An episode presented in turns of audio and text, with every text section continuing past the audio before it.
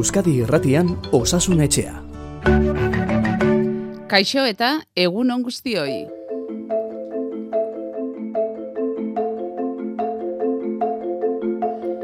Osasunari eskaintzen diogu, tarte hau igande goizetan, zuen galdera eta zalantzei erantzuteko, eta asteak utzi dizkigun albistei gain begiratu egiteko, eta bai, berriro ere, COVID-a, koronavirusa itzuli da izenburu nagusietara. Aurreko astean zabal haritu ginen COVIDaren inguruan osasunetxean, baina gaur ere gaiari helduko diogu izan ere galdera bidali digu une honetan gaixo dagoen entzule batek eta agian erantzunak balioko dio gaixo dagoen beste norbaiti. Badakizue beti bezala, gure erantzun gailua, emaila zein WhatsAppa pres dituzuela. Aste honetan e, bestalde kalamua helburu terapeutikoekin erabiltzea onartu du Kongresuko Osasun Batzordearen gehiengoak.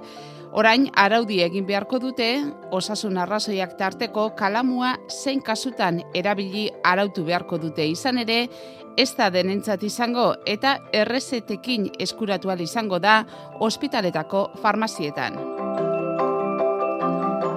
Eta elikadura nahazmenduari ere heltzekotan gara, pandemiaren ondoren anorexia eta bulimiaren inguruko kontsultak asko ugaritu baitira. Osakidetzak martxoan emandako datuen arabera, kontsultak euneko irurogeitabi igoziren iaz.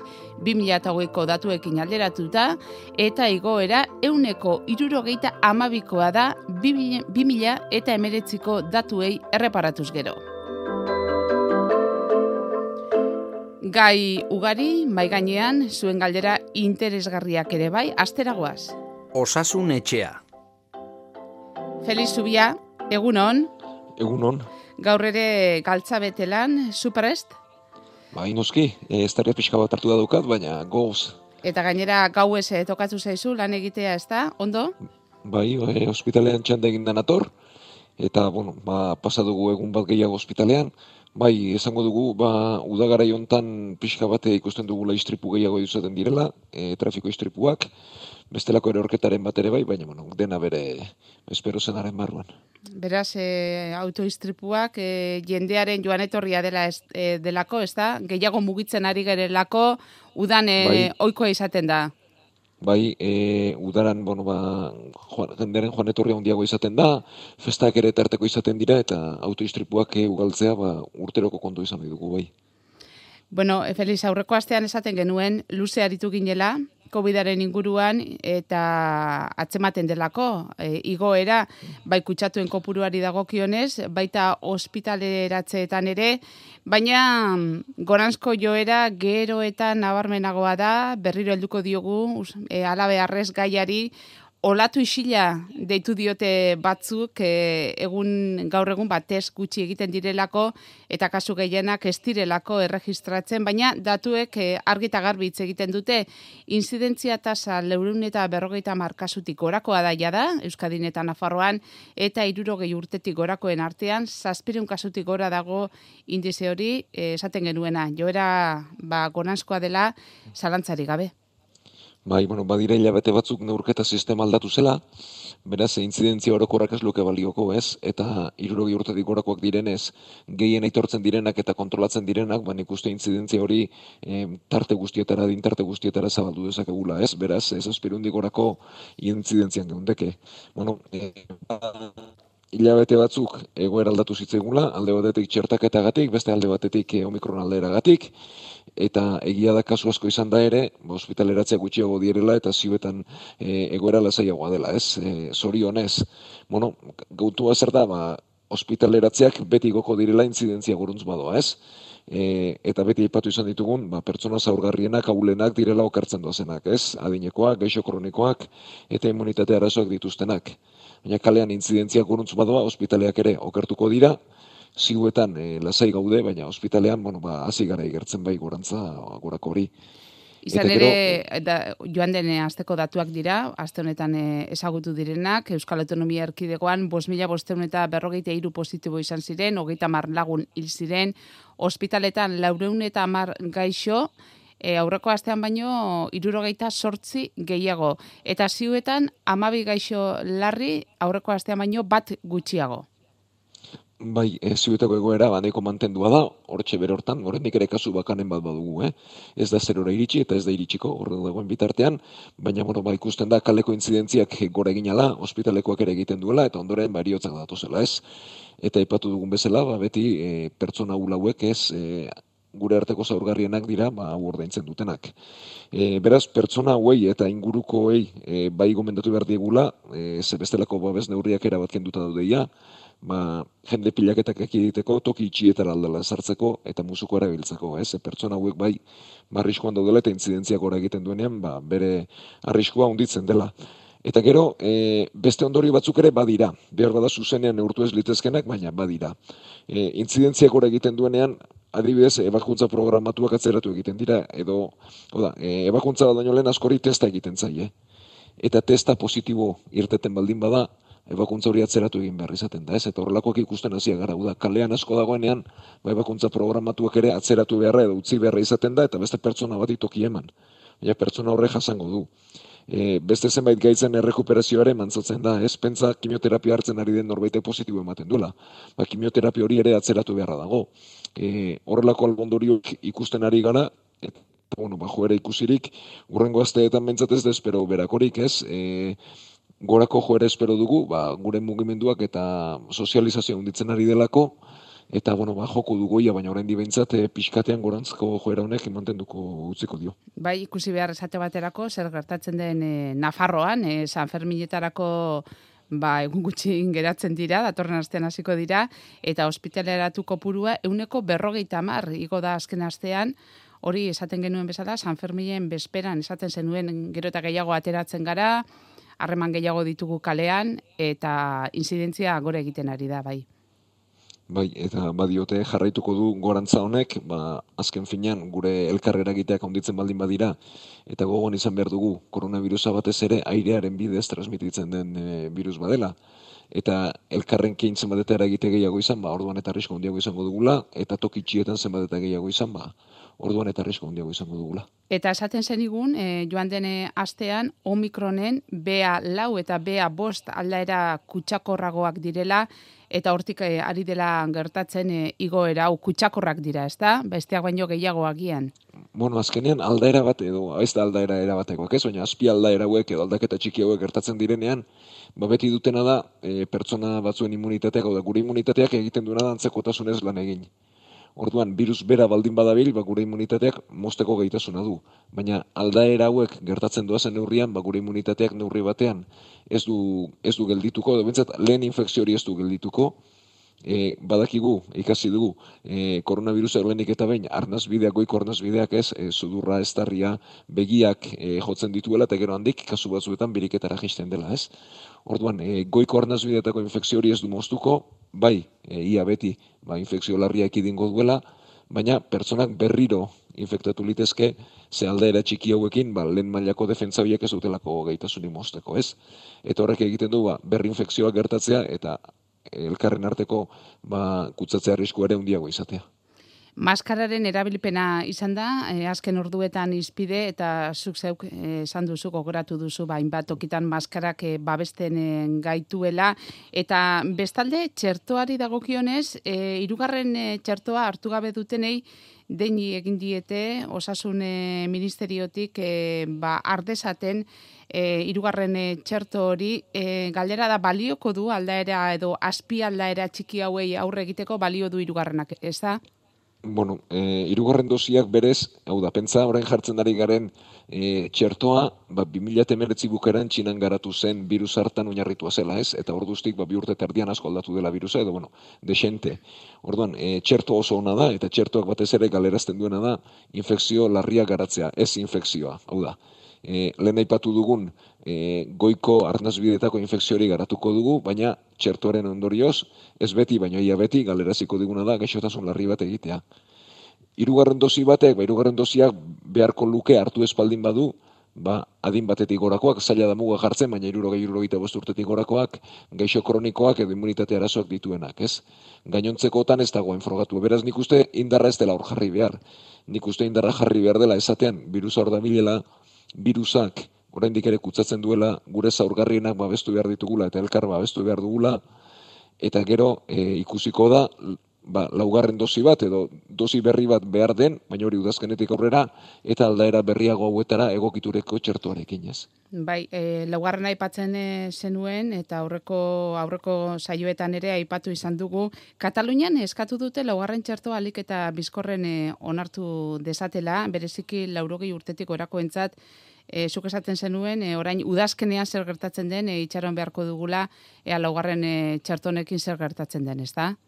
bai, hor dago koska, ez, hau da, e, noiz jarri, badirudi udazkenean jarri beharko dugula, eta zeini, eta zeini, ba, epidemiologia behak aginduko digu, ez, baina momentuko datu jakin da, balaro urtetik orakoak, geixo kronikoak eta immunitate arazoak dituenak, ez, e, eta gero noski osasun langilok ere hartu beharko dugu, ba, pertsona hauek babesteko. Hor dago koska, ez, baina nik uste azkenean kurpil zoro batean sartuta gaudela, ez, eta pentsatzen dugu erremedio ez dakit e, txertaketak ez du transmisioa etengo, bai formalarriak etengo dituela eta hortarako zona da, ja transmisioa eten nahi baldin badugu, bestelako neurria beharko ditugu, ez? Eta egia da virusarekin bizitzera nola baitu ditu garela, baina horre badu presio bat, eta presio hori hauleneke ordaintzen dute, ez? Eta haulenak e, babestea, ez da? Hori izan beharko litzateke unionetan e, hortan e, jarri beharko genukela indarra, ba, maskara erabiliz, eta leku itxietan adinekoak daudenean, eta horrela, ez da? Bai hori da, eta gero, e, kontuan izan, e, transmisio kateak denok eragiten ditugula, ez? Eta bueno, ba, geugri gauza ondiri gertatuko ez bazaigu ere, ba, pertsona haulenek e, jasan dezaketela eta pixka bat aien ere pentsatu beharko genukela. Eta galdera bat ere jaso dugu, e, hain zuzen ere une honetan COVID-arekin kutsatuta dagoen lagun batek bidalitakoa, eta zera dio, ostegunean test antigenoan positibo eman genuen bikoteak eta biok. Etxean bizitza normala egiten jarraitu dugu, banandu gabe, Erabaki zuzena da, edo naiz eta biok izan positibo hobe izango litzateke, denboralditxo bat eh, bananduta egotea, hau da, gela desberdinetan eta beste neurri batzukin, hori da galdera feliz. Bueno, ba, erantzuna nahiko raza, e, jarraitu dezatela elkarrekin, ez? Oda, biak positibo baldin badara, badira, seguru, ba, biak elkarrekin kutsatu direla, edo lehenengo bat eta gero bestea, baina orain biak kutsatuta dude, eta beraz em, elkarrekin bizitzen jarraitu dezakete. Ez berdina litzateke bat positibo balitz eta bestea ez ez, e, ez dena ba besteko ba, bereizte ondo legoke, baina biak positibo izan da ba, elkarrekin bizitzen jarri dezatela.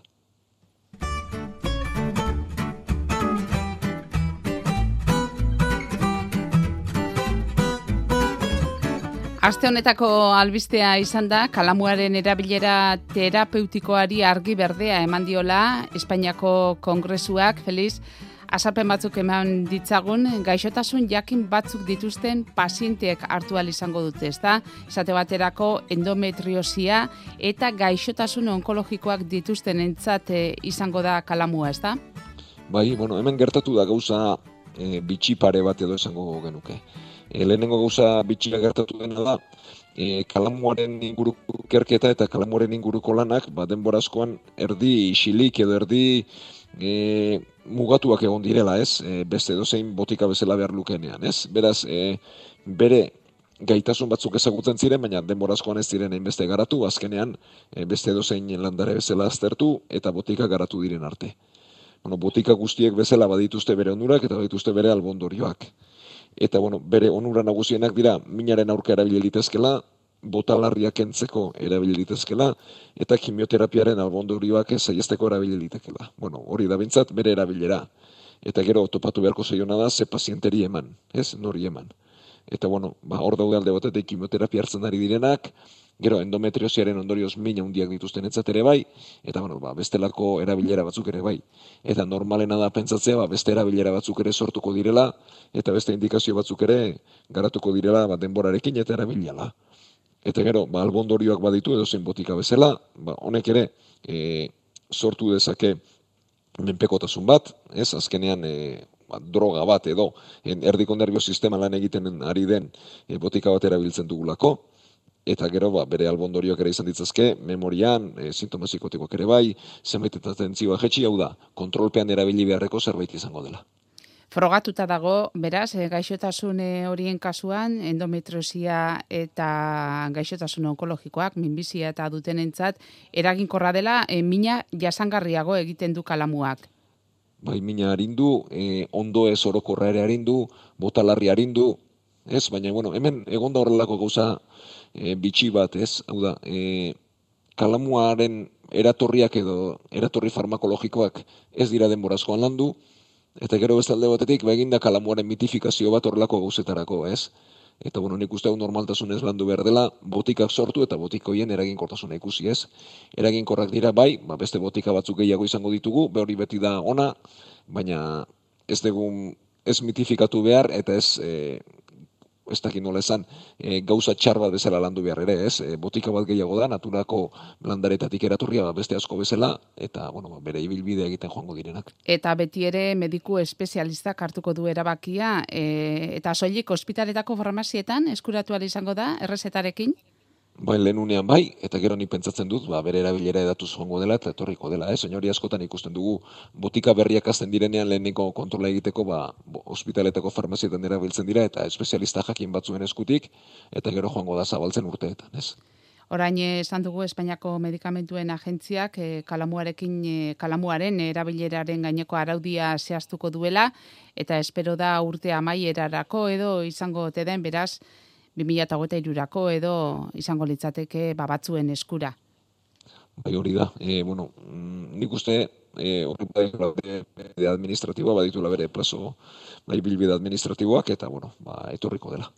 Eta ba genuen e, aspalditik e, Feliz beste gai baten inguruan ere hitz egiteko gogoa eta hain zuzen ere elikadura nasmenduaren e, inguruan arituko gara datozen minutuetan E, azken aldian aipatu izan da, ez da, pandemiaren ondoren ba, anorexia eta bulimiaren inguruko kontsultak asko ugaritu direla gurean, e, osakidetzak martxoan emandako datuen arabera, kontsultak euneko irurogeita bi igo ziren iaz, 2008ko datuekin konparatuta hori, eta igoera euneko irurogeita mabikoa da, 2008ko datuei erreparatuz gero, Feliz, nola hasi den e, kopuru hau, iaz adibidez, sortzen mila eta sortziren kontsulta izan ziren, kopuruak nabarmenen egin gora batez ere pandemiaren erakinez esango genuke bueno, hori mm, ez da nik uste hain ere ez dela, ez?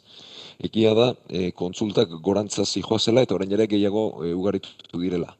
E, gehiago ugaritu dira nik uste pandemiak e, baduela edo izan duela eragin estresatzaile bat denon gain, e, pertsona guztien gan, eta nera bengan ere bain, eta gaztetxoen gan ere bain, eta e, eragin estresatzaile horrek ba, sortu dezake horrelako gaixotasunen e, intzidentzia, baina horren gain bakarrik ezin dugu jarri, ez? Nik uste e, gaixotasun hauek asko zabalagoak direla, e, esaten da gizarte bakoitzak badituela bere gaixotasunak, eta irudiaren gizarte honetan, ez? eta denok e, argal egon behar dugun e, gizarte honetan, denok eder izan behar dugun gizarte honetan, eta presio hor jartzen den momentuan, ba, horrelako gaitzak sortzen dira eta ugaltzen dira eta gero estres egoera bat eh, ematen den momentuan eta alaxeko egosia izan da pandemia, ba, hoek ugaldu egiten dira, baina dena pandemiaren esku ustean ikuste, ez dela mesedegarri eta ez dela ona, ez?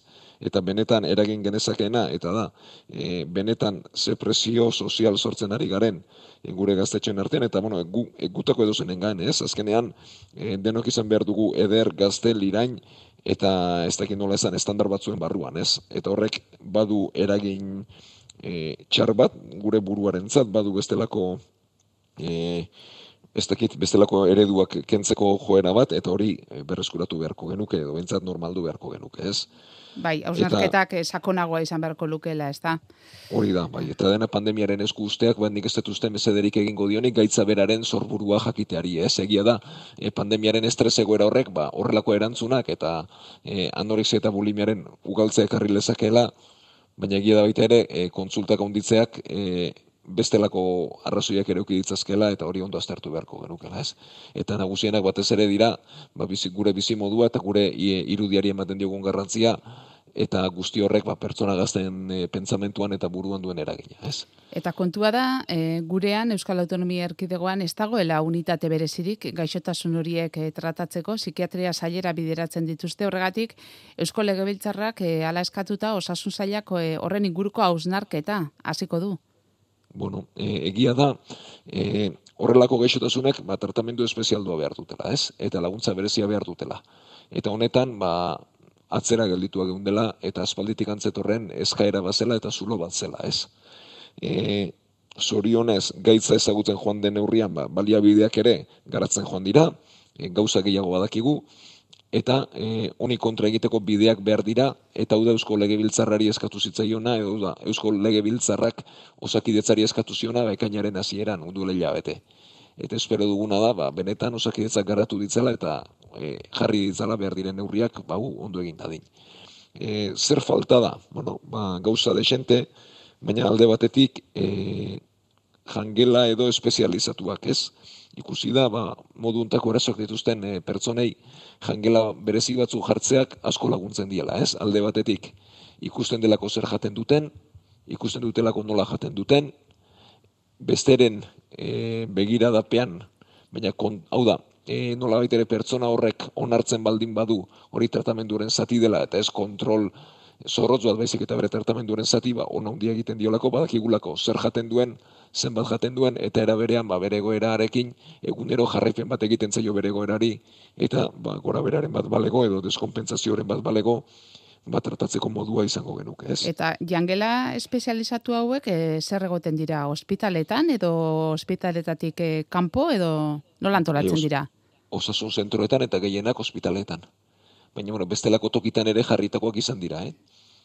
Beraz, e, anoresia edo bulimia duenak e, egiten du ingresatu edo egunero joan eta torri edo nola izaten da? Ez, ez, ez. Hauek e, ez dira ingresatzeko, baizik eta dira, behin, e, mo esango genuke, okerraldi bat pasa eta gero, egoera egonkortzeko eta bere hortan mantentzeko jartzen diren baliabideak, eta hauek pertsona bere bizi modu normal egiten dute, baina eguneko otordu bat jangela hauetan egiten dute.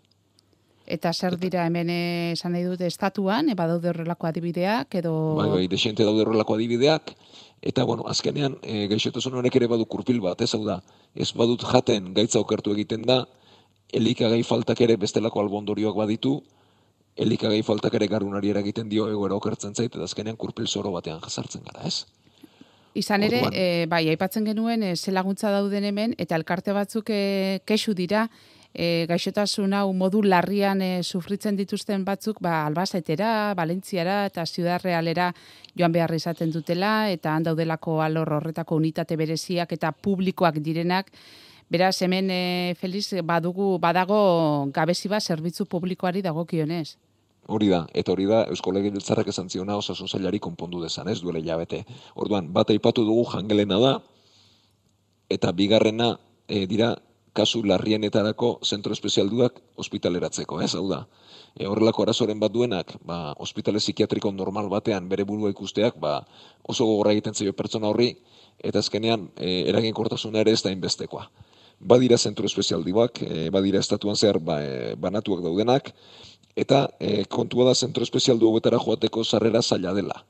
E, duela urte batzuk arte eskola seguruak betetzen zuen, baina eskola seguruak esan zuen hori etzela bere jarduera, eta ondoren osasun zailak ez zuen bete, eta beraz, ba honetara jotzeko e, norberak pagatu beharra dauka, etxekoek pagatu beharra daukate, eta azkenean, ba, diru sarrera horiek ez dituzten pertsonek, ba, gabezia handia dute, eta dituzten entzatere zama handia da. Beraz, e, hor, erabaki beharko litzatekena da, e, kontu bestelakoak utzita, ea benetan merezi duen horrelako bat Euskal Herrian jartzeak, edo kasu gutxi izan da nora bideratu behar dire, baina beti kontrolpean eta ordaindu izan da dila, ez? Eta bueno, erabaki hori dakitenek hartu beharko dute, ez? Kopurua begiratu, ikusi zen baden, eta erabaki hemen jartzea komeni den, edo beste duen baitera joan da egin bizan behar baldin badu, ba, gutxienez eh, ez da dila familiaren zat, eh, sama ekonomiko bat izan. Bai, esaten eh, genuen hausnarketak sakon egin behar direla eta horrelako gaietan, baina gaia zein den ikusita eta kopuruak eh, zeintzuk diren erreparatuz gero, esango genuke osasun zailak honen inguruko hausnarketa, ba, ez dakit, bizkor edo bentsat heldu beharko diola lehen lehen gaiari. Bai, ezinbestekoa da, lehen bailen jarri behar dago, eta badiote, bi utzune hundienak behintzat e, adituek hortan jarri dituzte, ez? E, bat jangelen e, kontuan, eta beste alitzateke, ba, kasu txarren e, oientzarako, zentru espezializatutan, ba, non hartatu izatea, ez? Mezuak grabatzeko, bederatzi lau iru, 0 bat, bibi bost 0, hogeita laborduz martxan. Hori erantzun gailuan galderaren bat eutzi nahi baduzue, bestela e-mailez osasunetxea bildua e, eitb.eus elbidera ere galderak e, bidal ditzakezue.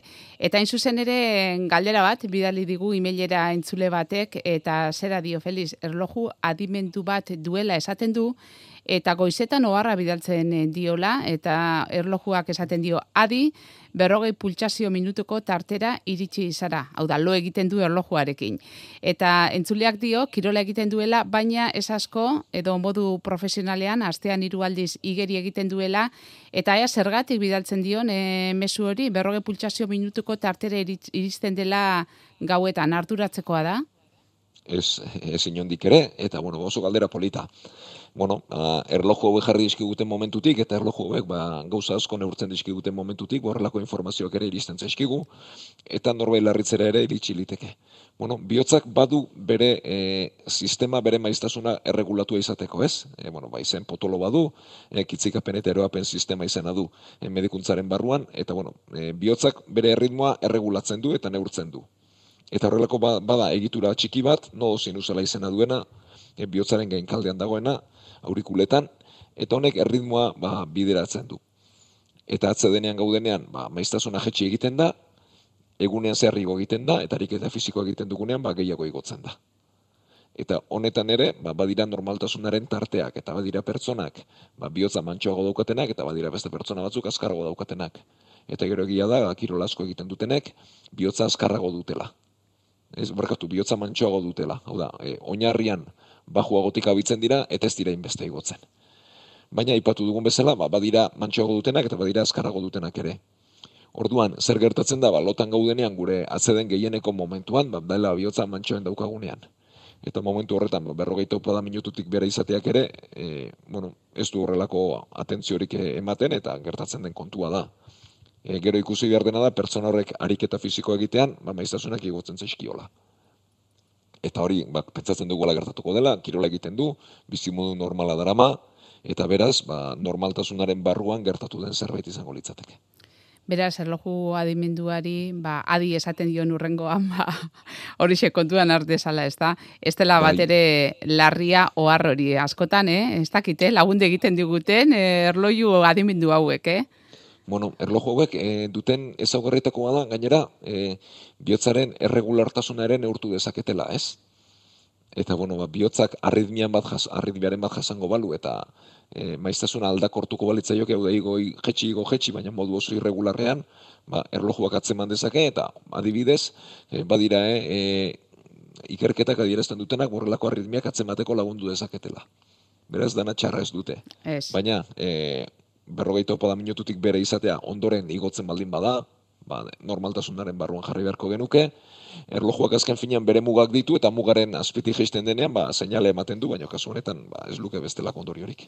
Ba, seguru, entzule hau, lasai geratu dela, gaur ez dakite esnatu gote den, baina seguru esnatzen denean edo entzuten duenean e, erantzuna lasai geratuko dela. Eta beste entzuleok ere, ba, gogoratu, eh? galderaren ba, baduzue, ba, bidali eta Felizeke azalpena emango dizue. Feliz Ubia Milesker, gaur ere mandako azalpen guztiengatik. Bai, bezkerrik asko, e, mila esker batez ere entzule, e, galdera bidaltzen dizki duten entzulei, ba, haiekin batera ikasten dugulako eta programa osatzen laguntzen digutelako, eta noski eskerrik asko, ba, irratiaren beste aldean zaudeten guztioi. Ba, atxeden hartu eta egunari zukua atera. Urrenkor arte, Feliz. Bezkerrik asko eta ondo izan denok.